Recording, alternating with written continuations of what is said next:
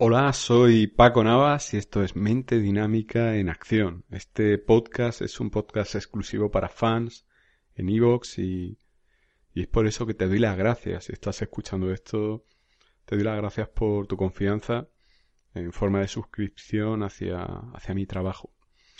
Estos podcasts que, que aparecen exclusivamente para fans son podcasts que quedan a, media, a medio camino entre lo que es el podcast abierto de, de toda la vida publicado en Mente Dinámica en Acción, y lo que es el podcast privado que publicó en el Club de los Anormales.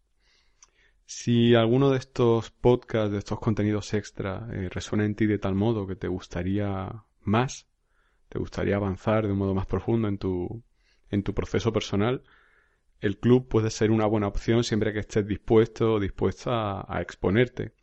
La condición del club es una exposición, de los socios, no una exposición continuada, pero sí un mensaje de inicio a través de audio que luego he subido al podcast y una participación mensual, una vez al mes, feedback de cualquier podcast que se publique en el club.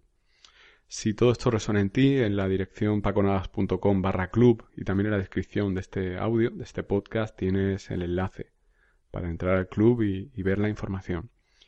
Y si deseas entrar, decirte que, lo que yo entiendo que es un grupo de trabajo y la gente que, que entra en el club y permanece en el club es gente que, que pasa los filtros que yo voy poniendo en el trabajo. Entonces, si quieres trabajar, el club es para ti y si no quieres trabajar, no, no es para ti.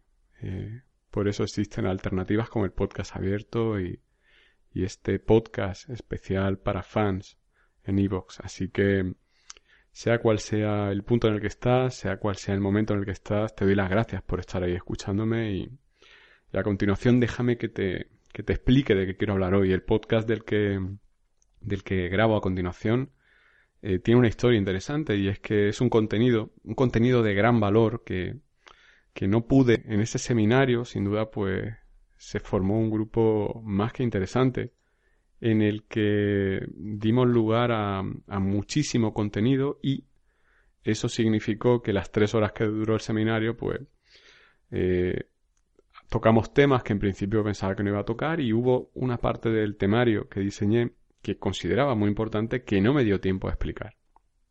Y es por eso que voy a ofrecerlo en este podcast que a los miembros del seminario les va a llegar directamente y, tú, que seguramente no estuviste en el seminario y eres fan en Evox, pues puedes recibir este, este contenido, beneficiarte de, de cosas que solo doy en mis seminarios.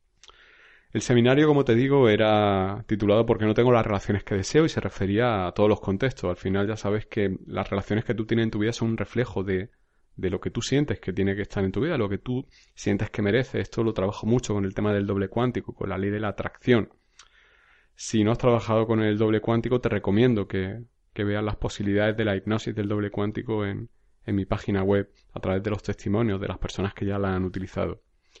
Y enfocándonos en un tipo de relaciones que todos tenemos o hemos tenido, las familiares, quiero poner de manifiesto un, una reflexión a la que llegué, a la que llegué hace bien poco y, para mí fue un, impacto porque fue darme cuenta de, de algo que, que no, no, veía de ese modo y, y, me ayudó mucho verlo de ese modo. Se habla mucho en las familias, si tú tienes hermanos o hermanas, eh, se habla mucho en las familias de la competencia entre hermanos, lo mal que se llevan los hermanos. Se habla, muchas veces nos centramos en que los hermanos son hermanos y ese es su rol en la familia, lo vemos desde ese punto de vista y, y se nos olvida que que por tener la etiqueta de hermano o de hermana no necesariamente tienes que actuar como un hermano o hermana. De ahí viene que uno de los insultos o ataques eh, clásicos de hermanos entre ellos sea el de eres un mal hermano o eres una mala hermana. Digamos que no desarrollas la función que, que te corresponde. Y eso es cierto en muchos casos, pero no hay que ceñirlo únicamente al rol de, de hermanos. También si subimos un poco en la genealogía, también los hijos, sobre todo de pequeños, decimos, eres un mal padre, eres una mala madre, te odio. Y, y estas frases son frases que seguro que resuenan en ti porque las has dicho o te las han dicho a ti. Y, y son frases que movilizan un, un gran dolor, movilizan un, una emoción que al final alguien a quien tú quieres eh, o bien le lanzas un mensaje negativo o te lo lanza el mensaje negativo a ti.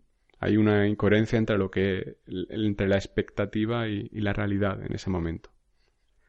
Si pongamos, pongámonos en el caso de que eh, te voy a pedir que independientemente de que seas padre o madre, te voy a pedir que pienses en tus padres en esta parte del podcast.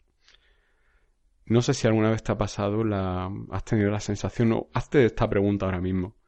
¿Sientes que tus padres te, te han querido? O mejor dicho, ¿sientes que tus padres te han valorado como realmente mereces? Esa sería la pregunta adecuada.